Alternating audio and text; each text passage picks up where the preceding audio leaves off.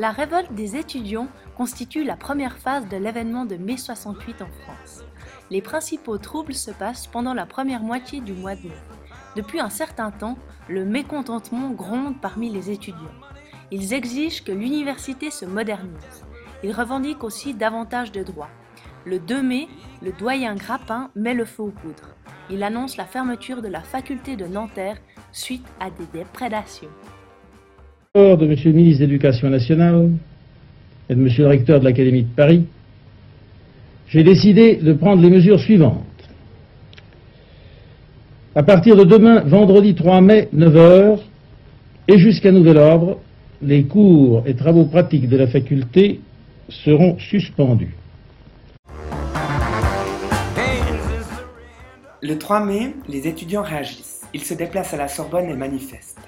Un de leurs leaders, Daniel Cohn-Bendit, surnommé Daniel Rouge, prend la parole pour justifier les revendications des étudiants.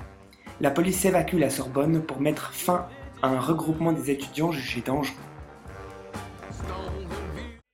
Quelle est la nature réelle du mouvement? La nature du mouvement est celle que des étudiants refusent leur fonction qui leur est assignée par la société, c'est-à-dire qu'ils refusent de devenir les futurs cadres de la société qui exploiteront plus tard la classe ouvrière et la paysannerie.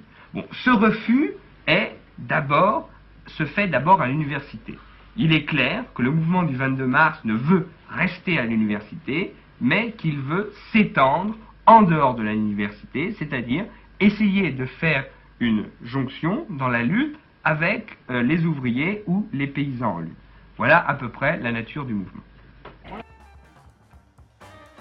Le 6 mai, huit étudiants leaders sont convoqués devant le conseil de discipline de la Sorbonne. La police en interdit toujours l'accès. Le quartier latin est bouclé. Cependant, des manifestations ont lieu en même temps que le conseil disciplinaire. Les étudiants et les CRS se confrontent dans une lutte de territoire.